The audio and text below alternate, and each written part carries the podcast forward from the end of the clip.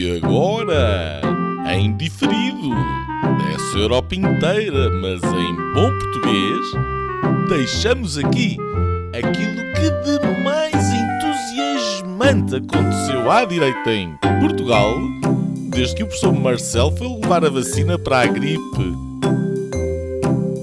Senhoras e senhores, o episódio desta semana do podcast Linhas Direitas. Olá, bem-vindos ao Linhas Direitas, um podcast que fala torto por linhas direitas ou à direita por linhas tortas. Basicamente, um podcast às direitas e que junta mais uma vez à mesa de café Gonçalo Dorteia Cevada, Nuno Lebreiro e eu, Afonso Vaz Pinto. Esta semana temos dois temas internacionais. Primeiro vamos falar da mãe Rússia, do seu filho Putin e da Ucrânia. E no segundo tema teremos os protestos que ainda prosseguem no Canadá, as restrições à liberdade por causa da, do, do Covid. Uh, antes disso, vamos uh, à semana que passou. Nuno Melo anunciou a sua candidatura uh, à liderança do CDS-PP, apontou para tudo o que o partido ainda tem, além do vazio no Parlamento, uh, tal como as autarquias, onde os centristas estão, uh, o acordo nos Açores e o lugar no Parlamento Europeu. Melo aí está para pegar o CDS pelos votos.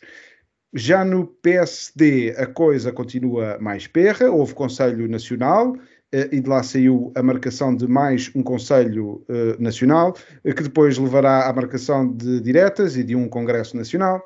Uh, tudo sem grande pressa, porque é importante levar as coisas com aquela calma que apenas alguém que não quer nem nunca quis fazer oposição tem. Passaram agora três semanas desde que Rui Rio não se demitiu. Continua, continuaremos a fazer a contagem aqui no Linhas Direitas um, isto enquanto o PSD não se define. Uh, no governo, tudo uh, também muito calmo, com a repetição das eleições no Círculo da Europa, um, continuam a ser testados na comunicação social e em focus grupo uh, nomes para o futuro elenco governamental, Fernando Medina nas finanças, e a lista prossegue. Não, vou, não vamos contribuir aqui no Linhas Direitas para este teste uh, do governo das suas caras e, e daquilo que irá fazer uh, daqui para a frente. Um, aqui ao lado, em Espanha, a direita anda em reestruturação, com o PP todo ao estalo fala-se em suicídio e uh, suicídio político, obviamente, uh, e membros deste o, humilde podcast falam na rádio. Estou a falar, obviamente, do nosso especialista em estudos hispânicos, uh, Gonçalo Doroteia Cevada, que falou uh, na Rádio Observador a analisar esta questão. Um, Pablo Casado, líder do PP, uh, contratou um detetive privado para investigar o irmão da líder da Comunidade de Madrid, Isabel Ayuso, Uh, a seguir descobriu-se que o irmão de Ayuso terá recebido comissões no negócio de compra de máscaras da Comunidade de Madrid. Uh, a seguir uh, começou o 31 e, e, a coisa já vai, já, já, já, está num nível de guerra civil total dentro do PP que pode levar mesmo à sua destruição. Entretanto, o Vox já passou, já passou o Chega lá do sítio já passou um, o, o, PP numa sondagem. Uh, e isto enquanto a esquerda vai esperando e continuando o seu caminho em Espanha. André Ventura foi expulso do Twitter depois de várias suspensões. Esta é definitiva. A razão, diz o Twitter, é uma violação das regras. Ventura diz que é o grau zero da democracia uh, e que irá recorrer na justiça. Um, uh, vou dizer o que é que disse o líder uh, no seu tweet. Só o Chega, estou a citar, só o Chega percebe os riscos da imigração islâmica descontrolada. Eh, é o, o conteúdo censurado. Pena não ter sido autocensura, isso sou eu, Uh, e já agora de ambas as partes, uh, do André Ventura e do próprio Twitter. Um, o PAN, uh, que é um partido que diz que protege a natureza, teve um chelique esta semana com o alegado abate ilegal de árvores no Parque Natural Sintra Cascais e acabou por ser esclarecido pela autarquia e pela realidade de que afinal se tratava de uma gestão da floresta e abate espécies invasoras. Uma sugestão, não vão para o Twitter dizer que uh, só o PAN uh, percebe os riscos da, das plantas invasoras. São capazes de ser expulsos.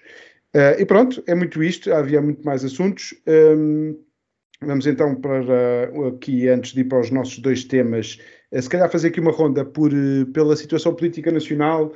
Um, ou, ou, ou, Nuno, o que é que tu achas de, de, deste, deste Conselho Nacional do PSD para marcar outro Conselho Nacional? Uh, achas que a coisa está a ser lentificada de propósito? Olá, olá Afonso, olá Gonçalo, olá aos nossos um, ouvintes. Eu não sei, uh, eu sinceramente estou surpreendido.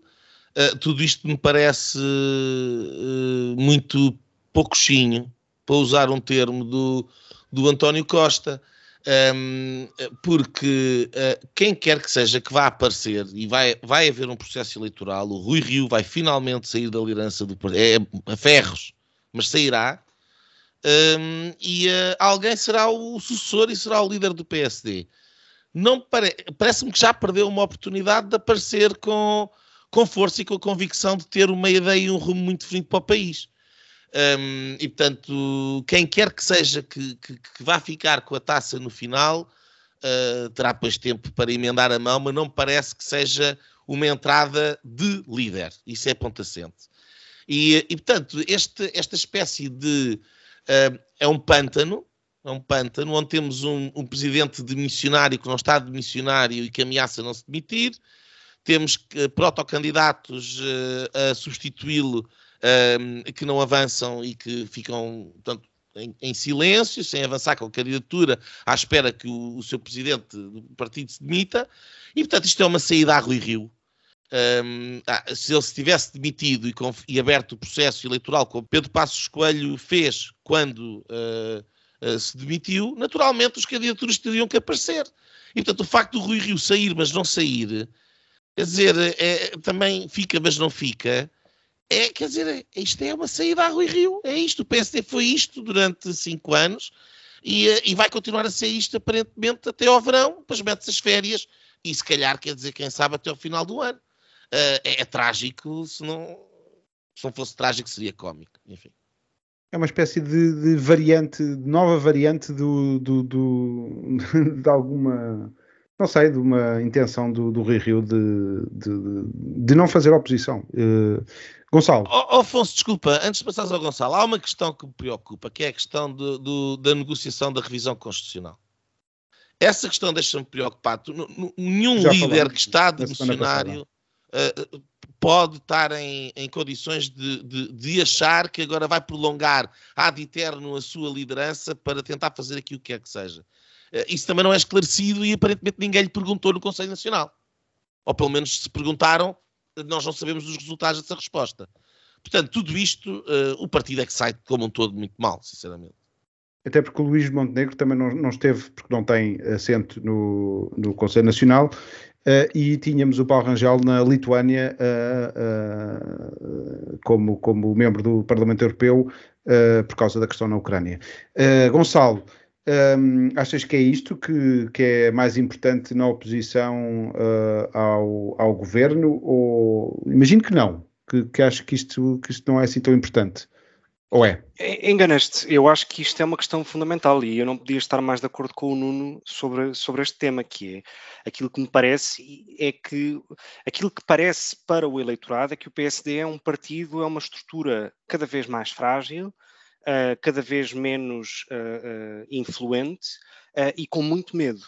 Um, e digo com muito medo aqui dos tais supostos protocandidatos que, que se tem falado, de Montenegro a, a, a Pinteluz, de Pinteluz a Paulo Rangel, enfim. Ou seja, há, é de facto um partido com medo e um partido com medo não mobiliza nem, nem pode esperar mobilizar ninguém. Portanto, aquilo que me parece é que uh, uh, uh, o PSD está adormecido e quando digo o PSD, a crítica que eu faço nem é tanto a Rui Rio, porque Rui Rio é Rui Rio, portanto não, não podemos esperar muito mais daquilo. A crítica que eu faço é, é primeiro às estruturas uh, uh, políticas, digamos, intermédias do PSD, portanto distritais, conselheiras, etc., que estão claramente amorfas e a uma militância que parece estar conformada com isto. Quando tu fazes a comparação com com o que se está a passar no PP em Espanha e teres 4 mil pessoas na rua a pedir a demissão de um presidente e, e no PSD há um presidente que está há 5 anos e que não ganha cinco, há 5 anos eleições de maneira alguma e ninguém diz nada, É isso que a mim me espanta. É como é que de facto é possível ter um partido tão, tão adormecido. Uh, isso é um comentário. Gonçalo, deixa-me dizer-te uma coisa. Uh, como é que é possível teres 4 mil pessoas na rua por causa é de uma questão interna de um partido político? Eu fiquei. Eu primeiro achei que era uma fake news, portanto achei que aquilo era um meme. Depois é que vi que de facto não, as imagens eram verdadeiras, as fotografias, eu fiquei impressionado. Não, não acho que isso acontecesse naturalmente em nenhum partido em Portugal. Eu concordo contigo, eu concordo contigo. E, e, e, porque eu acho que aí a sociedade, mesmo a sociedade menos militante ou não militante, é muito mais politizada. Uh, isto é uma nota pessoal, mas uh, no grupo de WhatsApp que eu tenho com a minha família política, digamos assim, portanto, com a família da minha mulher, a minha sogra pediu ao filho mais novo, que vive em Madrid, para ir representá-la nessa manifestação. Ou seja, uh, isto para dizer que isso acontece. Isso é uma nota muito, muito rápida em relação ao futuro governo. Uh, falava-se, 30 segundos, falava-se de que o governo ia ter uma capacidade de recrutamento, de atrair pessoas com altíssimo nível, etc. Os leaks que têm saído é do núcleo mais duro à volta de António Costa, dos supostos ou potenciais sucessores, nos lugares de destaque. Medina para as finanças, Ana Catarina Mendes para a defesa, um, etc, etc. Ou seja, se isto é capacidade de recrutamento, eu peço desculpa pela, pela expressão hum, brejeira, mas vou ali e já volto, não é? Porque, e, e, e, portanto, não fazer oposição perante isto é mais um motivo de ridículo que eu acho que o PSD está a fazer. Sabes é, que é que são muitos anos, as pessoas não querem ficar eh, presas ao lugar durante tanto tempo e, portanto, é que por aí é capaz de haver alguma dificuldade em, em, em recrutar. Uh, a questão, uh, posto desde o princípio, logo no rescaldo da maioria absoluta, agora dizia-se na altura, algumas análises diziam que agora o PSD tem tempo, tem tempo de se reestruturar, de se repensar. Um, eu não estou de acordo. Acho que uh, se o PSD tem pressa ou não tem pressa. Pelos vistos, o Rui Rio já mostrou que não tem pressa nenhuma, porque não sai do lugar, nem sequer assume uma posição muito clara, nem uh, sequer está como. Ele está como demissionário, mas sem fazer um discurso de admissão. Uh, e, portanto, do apuramento daquilo que foi o seu mandato e de fazer um balanço uh, daquilo que aconteceu. Um, a oposição também não fez esse balanço. Tempos houve em que era na própria noite das eleições, que se fazia esse balanço e que se fazia uh, esse ataque à liderança e o challenge. Isso não está a acontecer. É porque, por, esta ou por aquela razão, ehm, eh, se diz que se deve dar aqui algum tempo, que é para não acossar o outro lado, que é para uh, os próprios rioístas não, sequer se reorganizarem, porque há aqui depois medo do aparelho. E, de facto, o PSD está-se a tornar num partido de aparelho porque estão agora a ser contadas pingardas, basicamente, militantes, não sei quantos militantes que, que este ou aquele tem, aquela distrital tem ou não tem, um, uh, eh, e eu acho que isso uh, não é o critério. O critério é que Portugal tem pressa. Mesmo que o governo não tenha pressa, mesmo que o PSD não tenha pressa e que mais nenhum partido tenha grande pressa, Portugal tem pressa de ter, num sistema como o nosso, ter, um, numa maioria absoluta, absoluta, ter boa oposição, mesmo que não fosse maioria absoluta o, o nosso sistema, sistema democrático, precisa de uma oposição e de uma oposição viva. Oh, fosse, mas a verdade é que tu não tens governo, não tens maioria, não tens nada, porque está tudo preso agora pela questão do voto dos imigrantes. Nós caímos uma espécie de um pântano, de um buraco negro. E, uh, é verdade. E está tudo a viajar, a marinar, está tudo a marinar e, no Pantanal. E há outra coisa, o, o, a liderança do Rui Rio. O que só levou... prova que viver em duodécimos também não é o fim do mundo. Exato, não, é quer dizer, dá, uh, quantos, quantos não uh, antidemocratas terão a nascer dizer, ok, deixa lá, olha, estamos bem assim. Mas o, o problema também é mais. Nada, em pausa, em pausa. É, é mais profundo uh, no PSD no caso da saída do, do, de, de, militantes para fazerem outros partidos, o Chega e, e a IEL, um, uh, o que é que acontece? E até também o Aliança, num, num, num antigo líder, antigo primeiro-ministro, o Santana Lopes, uh, nesses partidos está a inovação, seja ela qual for. No caso do Chega, é a má inovação. Uh, para alguns que agora tô, tô, não vou lançar esse tema aqui ao Nuno e ao Gonçalo, das linhas vermelhas. No caso da IEL, uh, foi buscar os liberais e juntou ali, pelo menos, inovação e novos quadros. Uh, e eu acho que o PSD, nas suas guerras internas, e olhar para as pingadas e para militantes, não está bem a ver o filme. E não está a abrir-se ao país, nem está ligado à pressa que o país tem. E a pressa é a subida das taxas de juros, é o quantitative easing que o, que o Nuno está aqui sempre a falar, não é os quatro anos e meio que agora tiveram mais um mês de maioria absoluta por causa desta atrapalhada das eleições. E, portanto, esse para mim é, que é o critério e eu acho que essa é a medida da pressa ou não pressa. Se me deixas, antes de passarmos para o Um último tema, tweet. Uh, uh, não, eu acho que é uma, umas férias, é umas férias, quer dizer, o, o António Costa meteu férias de governar, meteu férias de, de, da campanha, Uh, e a oposição meteu férias antecipadas para os quatro anos e oito meses que antecipa de, uh, de terror e que não tem vontade de começar. Parece que o problema é que a realidade vem em sprint na nossa ah, direção. Ah, Nós estamos a, naquela pausa, é mas vem em sprint. É a portuguesa. Se concordarem, vamos então ao nosso primeiro tema, à Rússia, Mother Russia ou uh, Mãe Rússia, que hoje celebra, uh, no dia em que estamos a gravar, uh, o Dia do Defensor da Pátria. acho que ainda não tem o Dia do Agressor das outras pátrias. Na Rússia e na Ucrânia a guerra ainda vai fria. Uh, pelo menos uh, fora daqueles territórios uh, separatistas. depois de, de, das semanas de escalada, pelo menos na guerra da informação e, sobretudo, a desinformação, com datas para o início da guerra do lado americano e aliado, e juras de paz do lado russo, ataques cibernéticos e muitos encontros bilaterais com Macron com, numa mesa grande, o Jair Bolsonaro numa mesa pequena. Depois destas semanas de aumento de tropas e tensão, Vladimir Putin declarou ao país e ao mundo que a Rússia uh, reconhece a independência dos territórios separatistas. Aí sim a guerra reatou de um cessar-fogo, que já era longo. O camarada czar Vladimir Putin reconheceu a independência dos territórios pró-Rússia no leste da Ucrânia, Donetsk e, Lugansk, contra o forte protesto do presidente uh, czar camarada uh, Volodymyr, uh, Vladimir uh, Zelensky, uh, o presidente russo, peço desculpa, ucraniano, um, que esta tarde disse na Assembleia das, das Nações Unidas que uma guerra na Ucrânia é uma guerra mundial porque a Rússia não irá parar por aqui. Uh, uh, desculpem por esta confusão nos nomes, isto é tudo uma grande salada russa. Um, e, e, e, entretanto, pelo meio, a NATO e a União Europeia, como são apontadas pela Rússia como ameaças, uh, uh, e que as quer manter como uh, zonas tampão. Um, o Ocidente respondeu com sanções, no caso dos Estados Unidos e, e da União Europeia.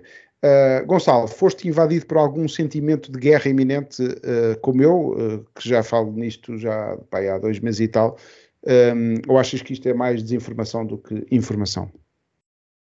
Bom, eu não acho que, apesar da tentativa de contra-informação e de condicionamento da informação por parte dos serviços secretos russos e por parte da, uh, dos trolls uh, uh, informáticos russos, que, que entretanto já acabaram com ou, ou, manipulam os sistemas de informação e os sites, etc., de, do governo ucraniano, aquilo que nós assistimos ontem foi à declaração explícita e à invasão explícita de um Estado uh, estrangeiro, portanto, de um país, uh, com fronteiras reconhecidas internacionalmente. E, portanto, há claramente uma violação do direito internacional e que uh, merece, de facto, uma resposta.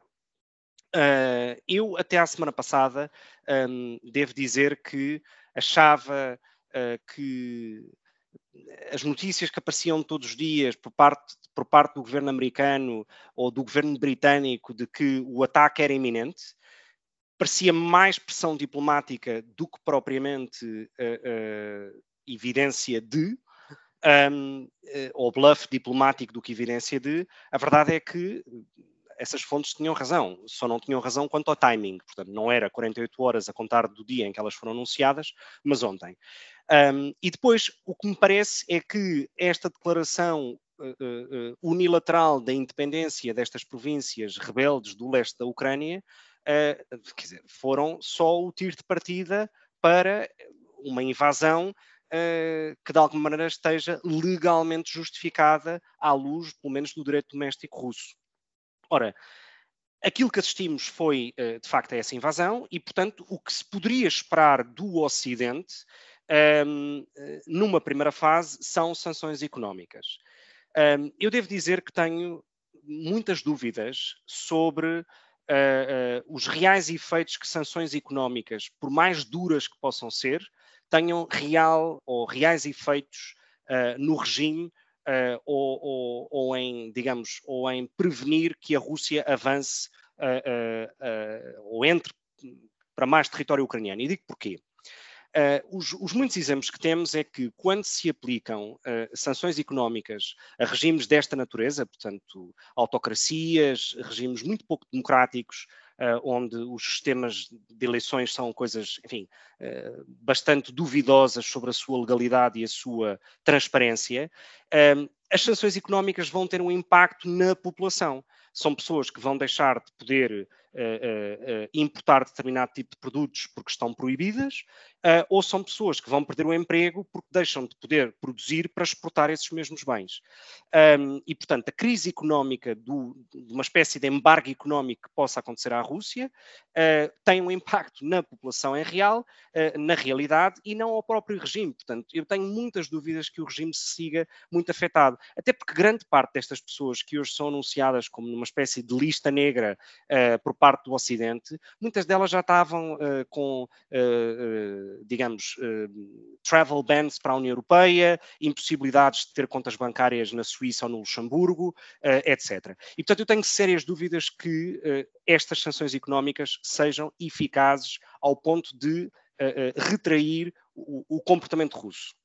Por outro lado, eu, a semana passada, não encontrava de facto vantagens, e talvez seja porque eu não sou de todo especialista em geopolítica e muito menos na questão uh, russa, um, mas eu não encontrava vantagens, sobretudo económicas, para, nenhum dos, para nenhuma das partes. Uh, não via de facto qual, qual seria uh, uh, a vantagem económica para a Rússia. E talvez porque tenha essa cabeça mais economicista, talvez exista uma razão mais histórico-moral por trás do comportamento de Putin. E talvez oh, Gonçalo, é, tipo uma, é uma opostilo. É uma. A, a, questão é que, a questão é que aquilo que me parece é que o discurso que Putin faz na véspera da invasão, portanto há cerca de dois dias, uh, demonstra uma percepção sobre uh, o mundo e sobre os seus países vizinhos, em particular aqueles que faziam parte da órbita soviética até há pouco tempo, que não me parece que é admissível no mundo uh, pós-Guerra Fria, uh, ou num contexto em que existem países que de facto têm a sua soberania e que têm direito de poder aderir a qualquer tipo de organização internacional como entendam. Ou seja, o que eu quero dizer aqui é que a Rússia neste momento está completamente isolada, uh, uh, porque mesmo líderes que no, no, passado recente ou historicamente tenham de alguma maneira algum, mostrado alguma simpatia por Putin, como por exemplo Erdogan na Turquia, a verdade é que Erdogan já veio dizer que está ao lado da Ucrânia. Talvez porque também a Turquia seja membro da NATO, mas o ponto, o ponto para, para mim aqui é que a Rússia está cada vez mais isolada nesta questão. Um, e, portanto, e, e, portanto parece-me de facto só uma oposição conjunta, forte e concertada por parte do mundo ocidental pode de facto criar algum tipo de impacto, se é que pode existir, porque eu também tenho dúvidas que exista alguém com interesse de contra-atacar militarmente a operação russa. Portanto, acho que chegamos aqui a um berbicacho. Obrigado, Gonçalo. Uh, achas que uh, o, o, Ocidente tem a ganhar neste choque frontal, uh, Nuno? Eh, de, de, de, enfrentar, enfim, as sanções enfrentam, de facto, atinge, como, como dizia o Gonçalo, a, a, população, mas é uma medida de contenção, porque eu imagino que a Europa uh, também não queira uh, mandar os seus exércitos, que se calhar não tem, para a frente uh, ucraniana e começar aqui uma guerra meio louca. Não, não vai acontecer nada, como é óbvio. Aliás, fiquemos pelas sanções. Mas já estão a acontecer coisas. Não, estão a acontecer, não vai acontecer coisas. nada do lado europeu. Oh, oh, oh, oh, Afonso, foi cancelado o Nord Stream 2 que ainda não estava em funcionamento, portanto não altera rigorosamente nada a não ser para o futuro. Um, e o resto das sanções não, quer, não tem nada a ver com o gás que continua a vir da Rússia via, via Polónia. Aliás, o Mário Draghi uh, veio logo a terreiro, anteontem, dizer que uh, temos que fazer muitas sanções, mas não, não toquem no gás.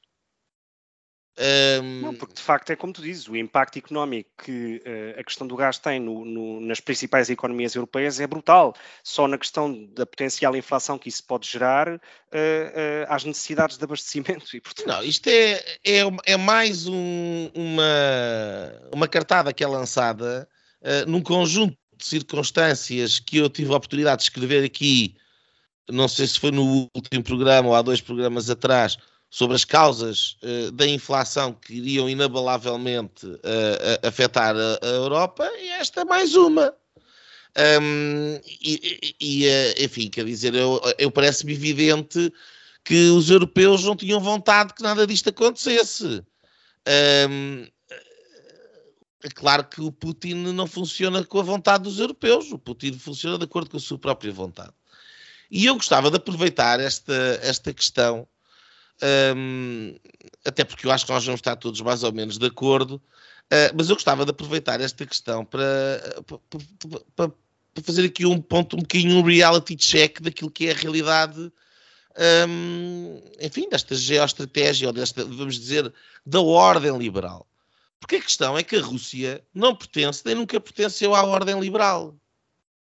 A, a, a, a Rússia agora é uma autocracia nas mãos do Vladimir Putin. Já é há uns anos. Há, há 20 e poucos anos. Antes disso, esta autocracia nasce de uma oligarquia. Uma oligarquia de, de, de magnatas uh, uh, que tinham vindo uh, com a política de privatizações, vieram suprir um, a, a, falência do Estado soviético. Antes disso, antes de 91, antes, tínhamos a União Soviética, era um Estado totalitário comunista. Antes disso, em 1917, tínhamos a última, uh, o último regime absolutista Tu nunca tiveste Europa. democracia na Rússia. O, a única o, democracia o, que tiveste foi, desculpa interromper, é, é da União Soviética que eles continuam a dizer, o próprio PCP se afirma como uma democracia unitária, depois não, quer dizer, tiveram que inventar qualquer coisa. Não, pode, até, até tirana podia, dizer que não sendo, nunca não sendo até, até, poderíamos argumentar o seu caráter democrático, que agora liberal não tem rigorosamente nada, nem defesa das liberdades e direitos individuais. Mas eu estava a chegar ao ponto que eu queria, eh, eh, porque eh, como é, como é que foi possível sequer que durante tantos anos, entre 17 e 91, tivesse havido uma ditadura tão totalitária quanto aquela aquela que existiu na União Soviética. Um, e, e, a resposta está neste caráter da, da, da absolutista do, do pré do, do, do, fim do czarismo, do período pré-revolucionário, uh, uh, do devor, em que a, a propriedade nem sequer era privada fora das cidades, na Rússia. E mais, e mesmo esse regime, porque era o, a figura do czar, uh, estava na, no, no, no, no chefe do, do Devor, que era a família, a propriedade era coletiva pela família, depois era partilhada a nível comunitário, enfim.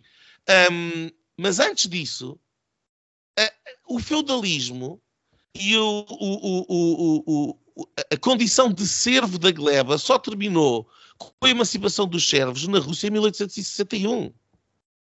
Portanto, a, a Rússia não é nem nunca foi uh, membro da ordem liberal.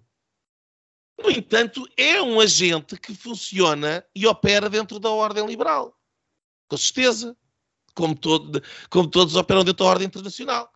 Uh, e esta minha, esta minha pequena resenha histórica para mostrar o caráter intrinsecamente uh, iliberal, digamos assim, porque quer dizer, em 1861 já com todas as suas imperfeições e com votos censitários, mas já havia democracia liberal no Ocidente. A Rússia estava no regime feudal. São, são séculos que separam aqui. Achas que eles nunca a... chegarão ao fim da história do Fukuyama? Eu não sei, não me interessa. Não, o fim da história. eu não sei, não, não, sou profeta, eu não sei. Aquilo que eu sei é que não podemos estar à espera que uh, nesta cultura russa, com esta bagagem histórica, com este legado histórico imperial de grande potência mundial, mas que com uma, uma, uh, com uma interpretação do mundo e do que, e que deve ser a vida comunitária e do que deve ser um sistema de gestão social e do poder completamente diferente da nossa, não podemos estar à espera que os dirigentes russos funcionem da mesma maneira como nós funcionamos, de acordo com os meus princípios. Claro que não. E, portanto, isto é para chegar ao quê? Se nós queremos ter uma ordem liberal, a ordem liberal tem que ser posta por, pelas potências que advogam os princípios da ordem liberal. E se não há capacidade de imposição dos princípios da ordem liberal, é a lei da força que funciona, como sempre funcionou no passado. E, portanto, exames de Donald Trump, gostem ou não gostem, uh, uh, uh, nada disto aconteceu no mandato de Donald Trump. Ao fim de um ano de Joe Biden, já estamos aqui. É, é, é a fraqueza daquela personagem, a fraqueza da liderança política americana no mundo, a, a imprevisibilidade, a força com que Donald Trump sempre entrou para a oposição a esta fraqueza de, de Joe Biden, que rapidamente cedeu tudo a toda a gente. O Nord Stream 2 estava empatado pelo Trump, foi, foi estava bloqueado, foi o, Joe Biden que deu de borla. O, Putin uh, bem podia agradecer, mas não, quer dizer, onde cheira sangue, o tubarão ataca. E, portanto, aquilo que nós temos é uma ordem liberal sem liderança. A maior potência do mundo está nas mãos de uma marioneta uh, semi-senil. Aquela conferência de imprensa ontem é cringe. Não sei qual é o termo em português que melhor se decorar, mas é, é vergonha alheia. Talvez. Aquele arrepio que, que sentimos no pescoço quando vemos alguém, quer dizer, numa profunda humilhação uma humilhação que também é nossa, porque no fim de contas nós estamos debaixo do chapéu da proteção da NATO, que depende, obviamente, dos Estados Unidos. E, portanto, fraqueza dos Estados Unidos e depois do lado europeu, fraqueza completa. Mas alguém acha. Dizer, o, o, o Emmanuel Macron foi gozado pelo Putin. Gozado. Este, este reconhecimento formalista que dá um, o pontapé de saída para uh, uh, uma alteração de fronteiras, uma destruição da Ucrânia, uma ocupação na prática de parte da Ucrânia por parte da Rússia, foi feito no dia depois do Macron ter anunciado que ia haver uma cimeira para resolver a situação. Se isto não é gozar com o que neste momento é o rosto mais forte da União Europeia, é para fazer o quê? Uma invasão que acontece no dia do Presidente dos Estados Unidos, já agora. E, portanto, que é o Mas, aniversário de, se, se, me fazer, se me permites fazer-te uma pergunta, um, enfim, no contexto meramente diplomático e, para, e chegados aqui, qual é que seria a tua solução? Porque Acho eu digo porque, os Estados Unidos, porque os Estados Unidos estão há uma semana, e a mim parecia-me até um bocado de bluff diplomático, como eu disse, a anunciar que a Rússia ia invadir, ia invadir o Reino Unido com e o cavalgaram. mesmo discurso. E o Reino Unido com o mesmo discurso. Para que é que o Joe Biden teve, uh, uh, e os seus, enfim, quer dizer, os handlers, não é? Aquela gente que está por trás dele, porque ele, só lê o que leva naquele, naquele caderninho e, e, não responde a perguntas, e portanto, não sei qual será o estado mental do senhor. Portanto, há uma liderança nos Estados Unidos, eventualmente nós não sabemos perfeitamente quem, quem seja de facto essa liderança, será com certeza um conjunto de pessoas, porque é que essa liderança cavalgou a ideia de que vamos para a guerra com a Rússia para defender a Ucrânia? Quer dizer, acharam que com esse bluff uh, uh, desarmavam o Vladimir Putin. Mas aí não é uma questão é uma de bluff. Derrota, é uma... Desculpa, deixa-me só dizer isto. É uma derrota tremenda. Porque já não vão. Oh, desculpa, desculpa interromper-te. Um, eu vou ter que recuar um bocadinho na, na, discussão. Um, eu, eu uh, há um bocado falei da informação e da desinformação. Uh, e lembro-me daqui a duas semanas de ver uma notícia que falava de que, que é que estava a ser noticiado na Rússia. Uh, e na Rússia, uh, as notícias, enquanto se fazia este build-up da, da guerra já a acontecer, um, uh, eh, dizia-se que, que, que, que, eram visitas normais do Putin, corriqueiras, que, que não existia nenhuma, nenhuma referência à guerra. Um, ehm, e, e, e, portanto, eu punha aqui o benefício da dúvida de tudo o que estamos a, a, assistir. Eu lembro-me bem da. Eu julgo que foi assim o único tema em que eu mudei diametralmente de, de posição, que foi na guerra, na Segunda Guerra do Golfo, na altura em que uh, se fez toda aquela alarde da, contra o Saddam Hussein e da necessidade de uma invasão do, do Iraque Um, e lembro-me bem dessa, dessa época, que havia armas de destruição maciça, etc., Uh, e em que eu, uh, a certa altura, eu, estava a favor da guerra, eu estava a favor de uma uh, invasão e, e, e, Não foste o único. E não fui o único, e acho que todos nos sentimos, se calhar, um bocado enganados, mesmo os que eram contra a intervenção. Eu, ponto, em, alguns, ponto... em alguns, alguns locais, fui a única voz, na altura na JSD, a falar contra a intervenção. Aliás, penso que no Conselho Nacional fui a única a votar contra a moção de apoio à, àquela cimeira nos Açores. O ponto é que a ficha que me caiu nesse, nesse momento não foi de eu ter sido enganado ou não deixar de ter sido enganado, que é um, um passo um bocadinho anterior a isto tudo. É, uh, eu não posso ser a favor de uma guerra, eu peço imensa desculpa. Uh, e, e, na altura, para mim, foi, essa, foi esse o ponto que, que, que me marcou. Eu não posso ser a favor de uma guerra. Uh, seja ela qual for, não, não, quer dizer, não, não, não é que não se possa pegar em armas para defender uma nação, Uh, mas uh, a certa altura estamos aqui um bocadinho, bem, há justificação ou não há justificação? Avança ou não avança? Quem é que vai ganhar? É a Ucrânia que não tem tropas, mas eles vão até, até Kiev, eles querem mesmo isso. Estamos aqui um bocadinho numa discussão, parece que futeboleira, uh, de uma questão que é bastante mais complexa. E, portanto, esta minha posição de ser a paz é o critério. A paz não, não, não, não, não, não, não deve ser tratada e nós temos tido paz na Europa depois de muitos, muitos séculos de guerras. Um, eh, e portanto eu queria deixar isto muito claro. Depois, uh, isto lembra-me uh, uma imagem, uh, e, e, eu estou a usá-la não é para, para, para, ser o título do programa, mas é, é foi a imagem que, que, me ficou mais forte: é o violino no telhado. Existe um filme. ilustra, nem sequer tem. Por acaso passa-se na Rússia esse, esse filme. mas o violino no telhado é. Enquanto estamos a assistir a isto tudo, um, está o homem no telhado a tocar o violino e a, a qualquer momento pode cair.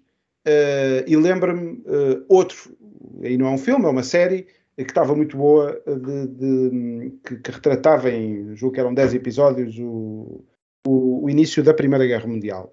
Uh, e, e, eu lembro-me de, de, ao assistir a essa, a essa série, eu não conhecia bem o tema, não estava muito por, por dentro dos pormenores, um, ehm, e o que se assistia na altura e, e o, o momento antes da Primeira Guerra Mundial é semelhante àquele que vivemos agora. Uh, existia um paz há muitos anos na Europa, uh, a não ser, havia guerras, mas, mas não, não, não tinham sido aqui uh, dentro do território. Pelo menos vivia-se um momento de paz, já havia turismo, já era um, era um tempo muito semelhante ao que temos agora. E aquilo a que se assistia nessa série, e que se assistiu nesse período histórico, que a série reporta, é a inevitabilidade uh, uh, de uma guerra acontecer em câmara lenta. A guerra começa com um tiro num, com, uma, com, o assassinato do arquiduque uh, na Sérvia, mas depois só é a cadeia de pequenos passos, quase em câmara lenta, para assistir-se a uma guerra que levou a uma destruição Uh, nunca antes vista pela humanidade e que depois leva a uma segunda guerra mundial, à segunda guerra mundial que ainda uh, aumenta a parada. E, portanto, é o tal violino no telhado que a qualquer momento pode cair e que nós não sabemos uh, as consequências que isto pode ter. Até, até ao momento, eu, as análises são todas, ah, isto, isto, o Putin não quer nada invadir, isto é tudo, uh, ele quer é só fazer uma Geórgia 2. Uh, eh, eu até acho que nem seja este o tabuleiro em que se pode gerar uma guerra mais complicada. e, enfim, se o Ocidente agora não faz nada em relação a estes dois territórios, porque vai sempre deixar até ao limite, até ter que, quer dizer, as sanções são uh, é uma guerra muito, muito civilizada, é uma, é uma é, só, uh, aliás, até protege, uh, enfim, atinge a população russa, mas quer dizer, é uma guerra muito, muito, muito confortável para, para o Ocidente. Mas se amanhã a China invade Taiwan, o que é que o Ocidente vai fazer? Que é que, qual é a resposta uh, que o Ocidente uh, pode dar. Deixa-me deixa só dizer uma coisa, Afonso. Eu, eu, tenho visto e ouvido muita gente fazer essa comparação com uh, o pré-Primeira e pré-Segunda Guerra Mundial. Eu acho que há aqui uma diferença notória que é, nesses pré-Primeiras e Segunda Guerra Mundial não havia, uh, não havia armamento nuclear e, portanto, o que tu tens hoje não, não permite fazer essa comparação de maneira justa. Um, esse é o primeiro ponto. E quando tu dizes que a paz é o critério. Bom, quer dizer, a paz é o critério quando o quadro mental e diplomático das partes é o mesmo. O que não é o caso aqui, como há pouco o Nuno fez o, o contexto histórico. Quer dizer, a paz de facto deve ser mantida uh, uh, até ao limite, mas também tem os seus próprios limites, porque, quer dizer, a Rússia agora invade a Ucrânia porque se sente ameaçada, porque há uma tentativa, uma vontade da Ucrânia em, em aderir à União Europeia e, e, e, e, abraçar o mundo ocidental e a NATO e tal. Quer dizer, então o Putin um dia também acorda e decide invadir uh, uh, a Estónia. Uh, e só por uma questão hum, de, de, um tratado internacional como é a NATO, aí os países já entram para defender a história militarmente. Quer dizer, a paz, ok, é o que. A Finlândia não está na NATO, por exemplo. Certo, mas isso é uma opção da Finlândia. Não, não, mas repara, pode invadir a Finlândia, está ali ao lado. Lá está. Mas isso, e acham que isso vai acontecer? O que eu quero dizer é, a Finlândia não está na NATO por uma opção diplomática, pela sua localização Era só para dar um exemplo, que pode certo. invadir países que seria completamente impensável para, a, a, para, parceria, para o não é? Futuro. Sim, sem dúvida. Mas e que não, pode... não forçariam a uma mas resposta militar. Ou não obrigariam então, a essa resposta. Exato, exato. Eu concordo contigo, mas o ponto é, o ponto é esperar que estas, estas, estes, estes ímpetos imperialistas de Putin uh, sem qualquer tipo de resposta militar, quer dizer, então ele pode, ele, isto naturalmente pensará que pode fazer tudo. Porque há anos então, que, é que, a Rússia está praticamente uh, isolada Gonçalo, do sistema financeiro. O que é que sugeres que a União Europeia faça militarmente está... para resposta uh, ao Putin? Coisas tão simples. Eu não posso praticamente aceitar um cliente russo, uh, porque os quadros de Mas aí estamos ainda no nível das empresa não me permitem. Quais são Pronto, as tropas que a Europa é... tem para pôr agora numa guerra? Mas esse é o ponto, mas esse eu é, acho que é, é o ponto. ponto. principal e que eu acho é um que isso ponto. é que é importante discutir. Questão da fraqueza, não é? Exatamente. A vamos continuar a força a diplomática, a força diplomática, e enfim, deixa a minha opinião, diga, diga, digam o que, o, o, o que pensam sobre o assunto, mas eu acho que uma força diplomática como a União Europeia quer parecer ser, sem uh, uh, capacidade militar, só se torna uma força diplomática ridícula porque está visto que economicamente a União Europeia tem de facto peso. Um, tem, o peso mas, tem o peso das sanções. É mas tem. tem o peso das sanções. E essas sanções, como também já vimos, são muito limitadas, porque não é a primeira vez que estão a ser aplicadas. E o impacto não é ao regime. Quer dizer, durante anos Cuba teve um embargo e os Castro e os seus acólitos continuam no poder. Portanto, não é pelo embargo económico a um país que tu vais mudar o regime. Isto para dizer o quê? De facto, se tu queres ter uma posição diplomática forte, precisas ter uh, capacidade militar. E capacidade militar significa um exército europeu.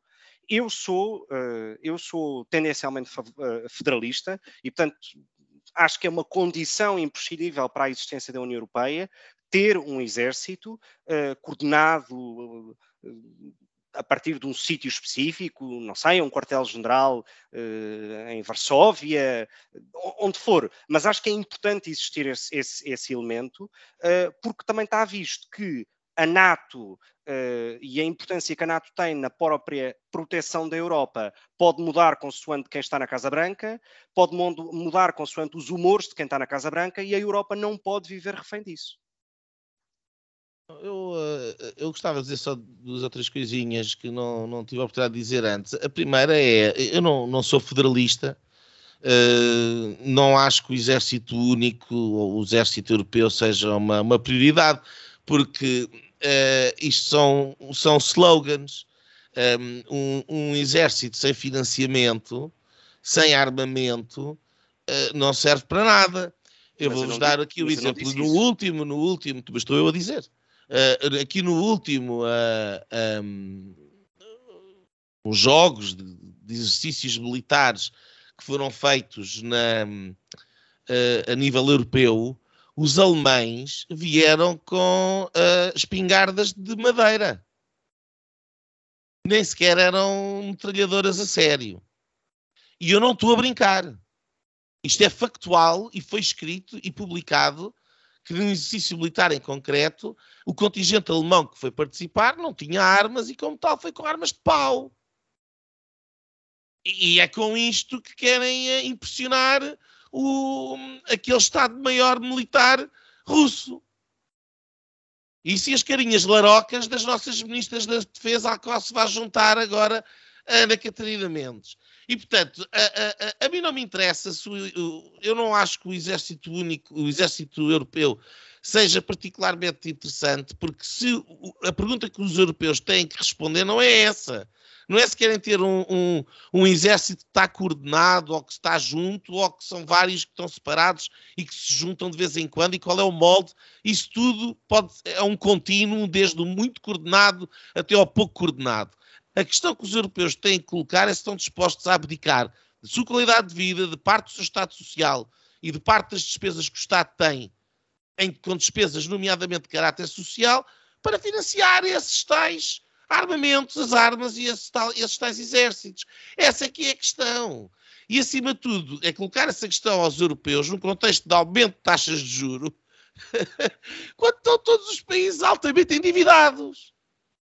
Portanto, vamos aqui falar de coisas sérias e não de sonhos, ok? Não, eu percebo isso, mas a questão é que é uma questão de sobrevivência quase Ó oh, Gonçalo, real. Mas essa questão, a questão militar, qual é não é? Que é? Qual é que é o governo ocidental que, em nome de uh, ir defender a Ucrânia, vai dizer nós agora temos que reforçar o nosso exército e por isso vamos cortar 10% das pensões. Não, mas eu já estou a falar e não estou a falar sequer da defesa da Ucrânia. Eu neste momento estou a falar da defesa do pró das tá próprias bem, mas, da União Europeia. Gonçalo, eh, a Polónia, não, tu estás a, Polónia falar, e a Hungria já enviaram militares estás, para as fronteiras para defenderem as suas Tu estás a falar do que gostavas que fosse. Eu estou a falar daquilo que é. Ah, certo. Certo, certo. Não vale a pena estarmos a confundir dois sim, planos sim. de análise. Portanto, a, a, pergunta que os europeus têm que responder e que se deveriam capacitar, e talvez esta crise na Ucrânia sirva para, pelo menos, colocar essa pergunta no espaço público, não parece, até agora não apareceu, mas é, quer dizer, o que é que estão dispostos a fazer para defender a sua soberania e a sua força uh, no, no tabuleiro internacional? E a resposta é nada, estão à espera que os americanos façam. Claro. Ponto. E por isso é que a, a União Europeia precisa da NATO para ter acho os Estados Unidos no mais, seu acho que já como seu. Mais longe disso, parece-me. E só uma questão, uh, antes de passarmos para outro tema, uh, muito rápida. Uh, o, o, o, sangue está na água, os tubarões atacam. O, a China, o que é que neste momento de fraqueza do Ocidente e deste interregno, neste momento de grande caos e turbulência Uh, uh, Fala-se muito do pipeline Nord Stream 2, agora já toda a gente sabe o que é que é. Aqui, se calhar, há três semanas atrás, muita gente não saberia, mas agora já sabe o que é, que é o Nord Stream 2. E o pipeline que a Rússia está a fazer para a China para vender gás à China. E uh, o facto do, do, leak que saiu de um, de um, dos órgãos oficiais do Partido Comunista Chinês com as instruções que não deviam ter sido públicas, mas foram tornadas públicas, saíram por engano, foram publicadas na internet por engano, com as diretrizes para não criticar um, a posição da Rússia na Ucrânia, apesar do, do posicionamento do, uh, do, do, das entidades oficiais um bocadinho mais dúbio. E esta parceria que está aqui a acontecer e a fraqueza uh, por parte do Ocidente e de Joe Biden. E, portanto, oh, Nuno, e os Jogos Olímpicos de, de, de Inverno de Pequim, que acabaram dia 20, quantas medalhas teve a Rússia e a Ucrânia? Eu, eu, acho que ninguém viu esses Jogos Olímpicos, sinceramente. Mas a, a, a minha pergunta, a minha questão é só: uh, uh, isto pode ser muito mais grave daquilo que é. As razões objetivas do que nós estamos a viver é o vazio de, de poder efetivo e, e, e, e imposto uh, pelaquela que é o garante da, da atual da ordem liberal, que são os Estados Unidos da América, e esse vazio derivou da, da saída de Donald Trump e da entrada de Joe Biden. Foi não assim no Afeganistão. Donald Trump? Não percebi? Isso, não achas que isso começou com Trump precisamente não, não, não. posição não com a tenha, Não tenha mais pequena dúvida que com Donald Trump nada disto aconteceria. Bom, mas se foi com ele que empressou, que empressou desculpa, que começou, uh, uh, digamos, a indiferença ou, ou, ou, relegar para segundo não, plano... Não, isso é uma narrativa NATO... mediática, isso é uma narrativa mediática que não interessa nada. Aquilo que o Donald Trump disse, e que foi muito simples, foi Uh, nós é que temos, nós é que temos, gastamos 5% do nosso orçamento com armamento, porque é que vocês, vocês que fazem parte da NATO estão obrigados a gastar, de acordo com os tratados, 3 ou 4, o que é que é, e, uh, e, e gastam menos 2. E aquilo que o Trump disse bem, da perspectiva do Trump e dos americanos, foi: se querem a proteção dos Estados Unidos, têm que cumprir com os tratados. Outra questão que ele disse foi: porque é que estão a, se querem que nós estejamos na Europa a proteger-vos da Rússia, o que é que uh, vocês estão a fazer a comprar gás aos russos. Porquê é que não nos compram gás a nós? Talvez porque seja o dobro do preço. Mas aí é a questão, quer dizer, não, os tá europeus não querem gastar dinheiro em gás, certo, não querem é gastar dinheiro em armas, pois, está bem, mas querem é, ter defesa. Não, mas é que aí os alemães, mas é que aí os alemães também têm que ser, também têm que zelar pelos seus próprios interesses. Mas os é, seus interesses, entre afinal, pagar, é, entre pagar uh, uh, 2 mil euros por metro cúbico ou pagar uh, menos de metade. Oh, lá, Gonçalo, desculpa lá. Há aqui um custo, e, não é? Uh, estás a confundir alhos com bugalhos. Estou a falar, estás a falar de que és um exército. Eu estou a dizer que é certo. preciso criar condições de defesa. Tens um aliado. Não pagas o que deves para daquilo que comprometeste com o, o, o aliado. Ele, uma forma de fazer uma coligação tem a ver com a questão energética, com sanções à Rússia ou, ou comprando uh, uh, uh, gás mais caro. Tu não queres comprar gás mais caro, não queres investir em armamento, não queres cumprir com os acordos que fazes na NATO. Então queres o quê? Desculpa lá, eu, eu percebo a posição dos americanos. E, portanto, responder à tua questão, antes de estarmos para aqui com eufemismos, se queremos um exército uh, europeu ou não, nós temos que decidir, e de uma vez por todas, se queremos estar armados ou não. Bom, nós temos que passar para o segundo tema, desculpem, mas temos mesmo que passar, senão já não conseguimos ir ao, ao, ao segundo tema. Uh, vamos então uh, ao Canadá, uh, onde prosseguem os, os, protestos, agora numa forma diferente. eu ia passar a palavra ao Nuno, porque eu acho que parte deste deste, do problema deste tema é que não há, uh, se, se, no outro tema nós temos informação, desinformação, tudo misturado, neste caso praticamente não há informação. Uh, que é o protesto dos. Uh, começou com os camionistas no Canadá, em certos pontos da fronteira, e que alastrou também para Ottawa, ou Ottawa, uma cidade grande no Canadá, um, mas eu eh, passava aqui ao Nuno para nos fazer aqui um, um bocado o serviço público, de um retrato daquilo que aconteceu um, nestas últimas semanas eh, no Canadá e que acabou agora com uma carga policial uh, e daí mudar este perfil deste, deste protesto, destes que são acusados e têm sido rotulados como negacionistas, libertários um, e até nazis pelo Justin Trudeau, o primeiro-ministro do Canadá. Nuno. Bem, tu uh, referiste Otava, uh, uma grande cidade, é verdade, Otava é a quarta maior cidade do Canadá, mas também é a capital política do Canadá, atenção.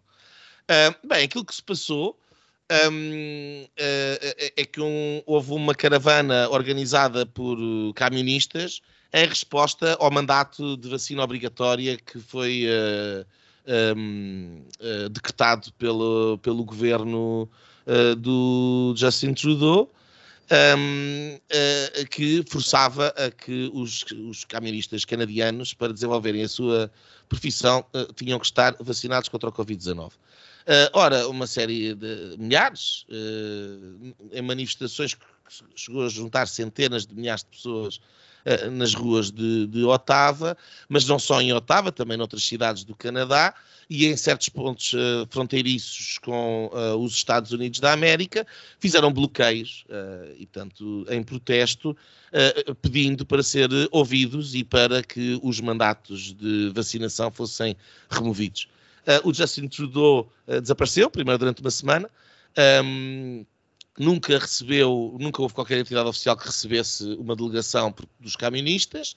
Uh, eles ficaram lá durante 24 dias, até que o Justin Trudeau invocou o estado de emergência e, uh, e, e, desbaratou, a, a digamos assim, o, o, a caravana, que, que era um acampamento já, prendendo os seus cabecilhas, congelando contas de, dos seus ativistas e dos seus doadores no, no, nos bancos um, e mantendo, mesmo depois de removido os bloqueios na cidade de Otava, uh, o estado de emergência no Canadá. Portanto, o Canadá neste momento está em estado de emergência, uh, mesmo apesar do protesto já ter terminado. Portanto, basicamente, uh, a situação é mais ou menos esta. Obrigado, Nuno, por, esta, por este. Agora não é uma resenha histórica, é, um, é, um, é histórica aqui do, das últimas semanas Uh, mas de, de, uma história que, que, é mais recente. Uh, Gonçalo, qual é a tua opinião sobre estes protestos? Uh, eu, sem querer entrar no concreto destes, ou no específico destes protestos em si, Um, eu acho que a Covid-19 e a pandemia, hum, para quem tinha dúvidas ainda, um, trouxe uma coisa que é óbvia e que se aprende nas faculdades de Direito logo no início, que se chama colisão de direitos.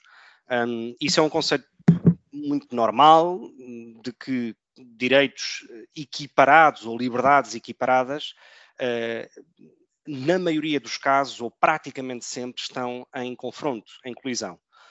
Um, há e, e, e, existe, na, existe na história exemplos disso, sei lá, depois do 11 de setembro, o tipo de medidas que estivemos dispostos a abdicar, sei lá, por, por questões de privacidade, de segurança, etc., uh, uh, para podermos estar mais seguros, abdicámos isso da nossa liberdade. E, portanto, aquilo que nós assistimos com esta pandemia foi algo uh, uh, também ele muito parecido, que foi essa colisão de liberdades. Um, o direito à saúde pública um, colidia com algum tipo de liberdades, como, por exemplo, eu poder sair à rua quando me apetecesse, certo? Um, e, portanto, isso aconteceu. Neste caso destes protestos, uh, um, e como em qualquer protesto, o direito à greve, o direito à manifestação são direitos, obviamente, constitucionais em qualquer democracia uh, que, que, possa utilizar esse nome, um, mas, como em qualquer democracia, uh, em Portugal é, aliás, o caso, o direito à greve e o direito à manifestação têm um quadro legal específico. Se eu quiser organizar uma manifestação espontânea uh, num dia de semana e cortar, uh, sei lá, a segunda circular uh, por qualquer motivo mais nobre que ele possa parecer e ficar lá 24 dias, eu estou numa, a, a, violar claramente a lei, porque não estou autorizado para fazer essa manifestação. Um, vamos imaginar o que seria uh, as manifestações que aconteceram durante a Troika, e que foram muitas, um, de já não me lembro como é que se chamava a geração dos desalinhados ou dos desgraçados, ou já não me lembro de qual é era o nome que se utilizava, mas vamos imaginar que essas pessoas decidiam acampar uh, uh, uh, em Lisboa e bloquear a entrada de, ou a saída da cidade. Quer dizer, é uma coisa impensável pensar isso. E, portanto, mesmo numa situação de protesto, a liberdade é ela mesma limitada pelas circunstâncias da própria realidade.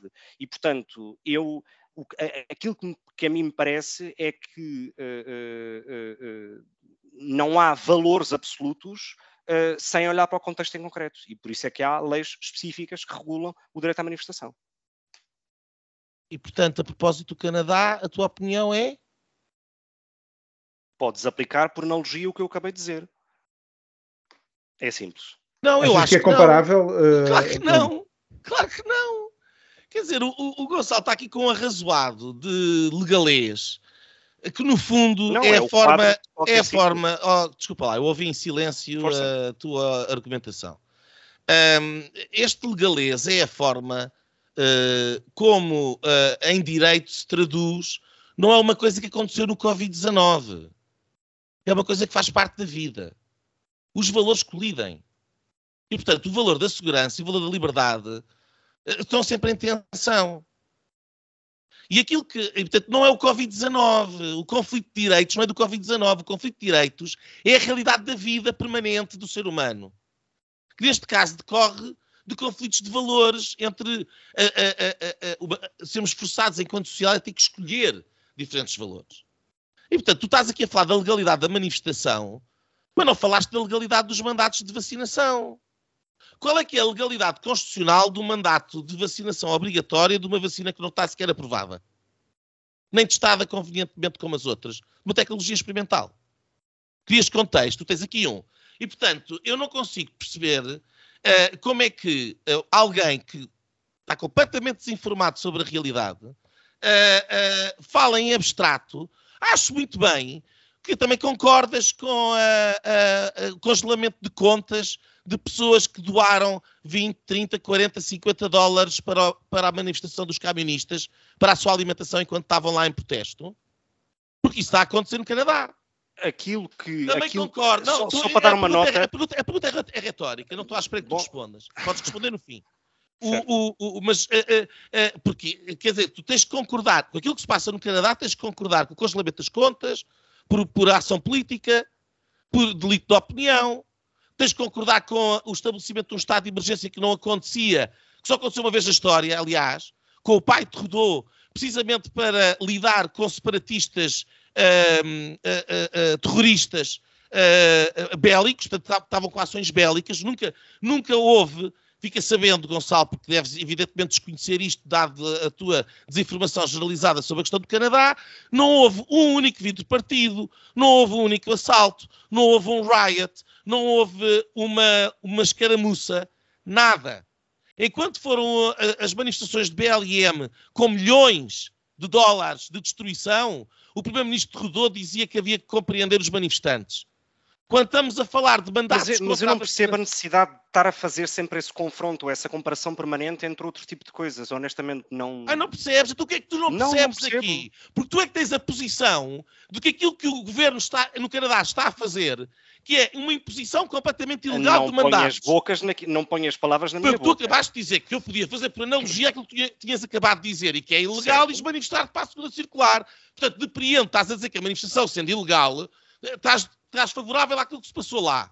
E aquilo que eu não consigo compreender é como é que alguém tem uma posição tão leviana quando tu tens um mandato que é claramente inconstitucional de uma, de, uma, de uma, vacina experimental que uma pessoa quer recusar, que perde o trabalho por mandato e decreto governamental e político e estatal, perde o trabalho, tem que escolher entre o seu direito à saúde e o seu direito àquilo que acredita ser a sua saúde e a sua escolha de ser ou não ser vacinado, versus poder alimentar a sua família, e quando finalmente protesta, e são milhares de pessoas pelo Canadá inteiro que protestam contra os mandatos de vacinação, é decretado um estado de emergência que congela contas congela contas, carregou a cavalo sobre manifestantes pacíficos e tu achas isto tudo bem.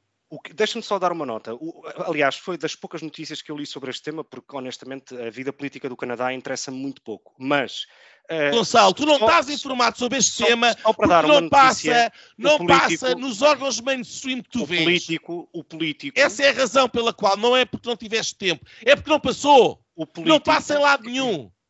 E se isto não te faz abrir a pestana para a, a forma. Eu, eu, só queria dar aqui uma coisa.